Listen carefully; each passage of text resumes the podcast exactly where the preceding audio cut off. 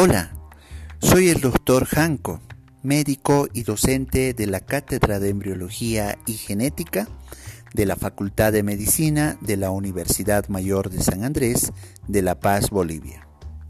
En este podcast fundamentalmente está destinado a brindarte información general de utilidad para tu aprendizaje de la embriología humana. Hablaremos en esta oportunidad del periodo fetal. El periodo fetal abarca la novena semana del desarrollo hasta el nacimiento. Aquí debemos hablar del crecimiento fetal, pues para el crecimiento del feto van a intervenir muchos factores, entre los que se menciona al étnico y los factores socioeconómicos. Para ello, dentro del trabajo del área de la salud, tenemos unas curvas de talla y de crecimiento donde permiten mensurar las características mismas de ese crecimiento. A su vez se utiliza una, una tabla que nos permite realizar el cálculo de la edad gestacional mediante la utilización de una regla, la regla de Hasse. Esta regla de Hasse nos permite calcular la longitud del feto un feto de 4 meses mide aproximadamente 16 centímetros. Un feto de 6 meses va a medir 30 centímetros.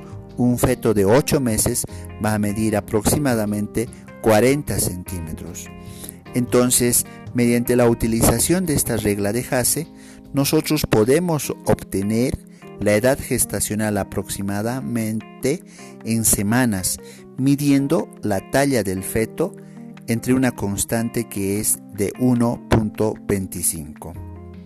También la edad gestacional se puede hacer el cálculo mediante la fecha de última menstruación, desde el primer día estimado para la fecundación, pues en la segunda semana más eh, tarde va, vamos a asociar estos datos con la fecha de última menstruación. A su vez corresponde hablar del desarrollo secuencial durante el periodo fetal.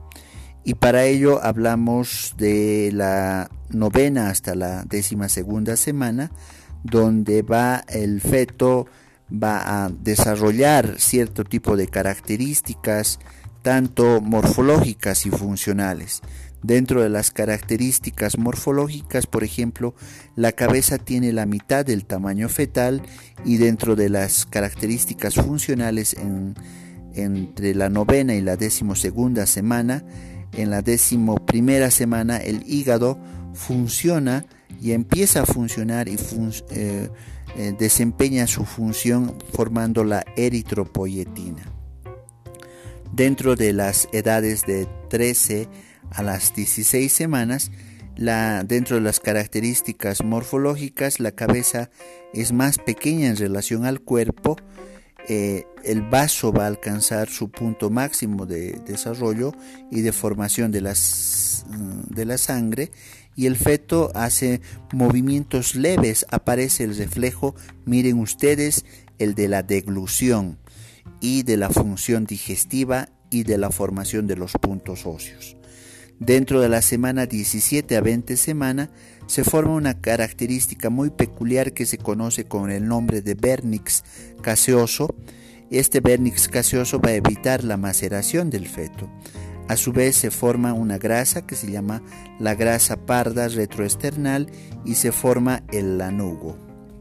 Dentro de la semana 21 a 24 el feto ha alcanzado la mitad de su longitud y la piel se encuentra arrugada.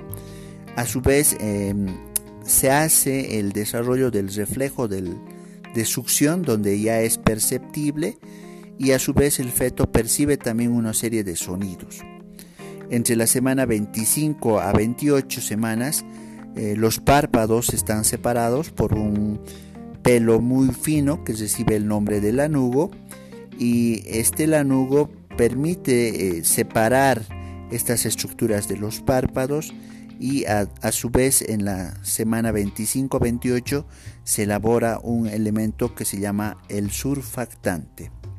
Entre la semana 29 y 32 eh, la piel se hace más lisa, más congestiva, más edematosa y, se produce más surfactante, además que hay el reflejo ocular a la luz. En esta semana de la 29 a la 32 semanas, si nace el, el feto, esta va a presentar un llanto débil. Entre la semana 33 y la 36 semanas, el cabello se hace más largo, el ombligo este, va a estar más alto, se visualizan las aerolas mamarias y los genitales están poco pigmentados. Dentro ya del desarrollo de la 37 a 40 semana, el feto ha alcanzado el peso adecuado de 3.000 kilogramos a 3.500 kilogramos y una mm, talla de 48 a 52 centímetros. Tiene una característica de un aspecto de ser regordete. A su vez, mm, dentro de todas estas características, cabe mencionar que el peso normal de un feto es de 3.000 a 3.500 gramos dentro de las características normales y la talla tiene que ser adecuada de 48 a 52 centímetros. Después hablamos sobre los factores determinantes del crecimiento fetal y los factores determinantes de este crecimiento van a ser los factores fetales, los factores placentarios, los factores endocrinos, la nutrición materna, los agentes físicos, químicos que van a contribuir enormemente para el desarrollo de este nuevo ser utilizamos finalmente una regla que se llama la regla de Nagele. Esta regla de Nagele nos permite calcular la fecha probable del parto. Y esta regla de Nagele consiste en descontar tres meses a partir de la fecha de última menstruación y luego añadir un año y siete días. A partir de ello nosotros podemos hacer el cálculo de la fecha probable del parto. Esperando que este podcast haya sido de tu agrado, pueden enviarme sus preguntas al Twitter arroba Álvaro y si creen que este podcast es útil, ayuden a sus amigos y a sus compañeros compartiéndolo. Gracias.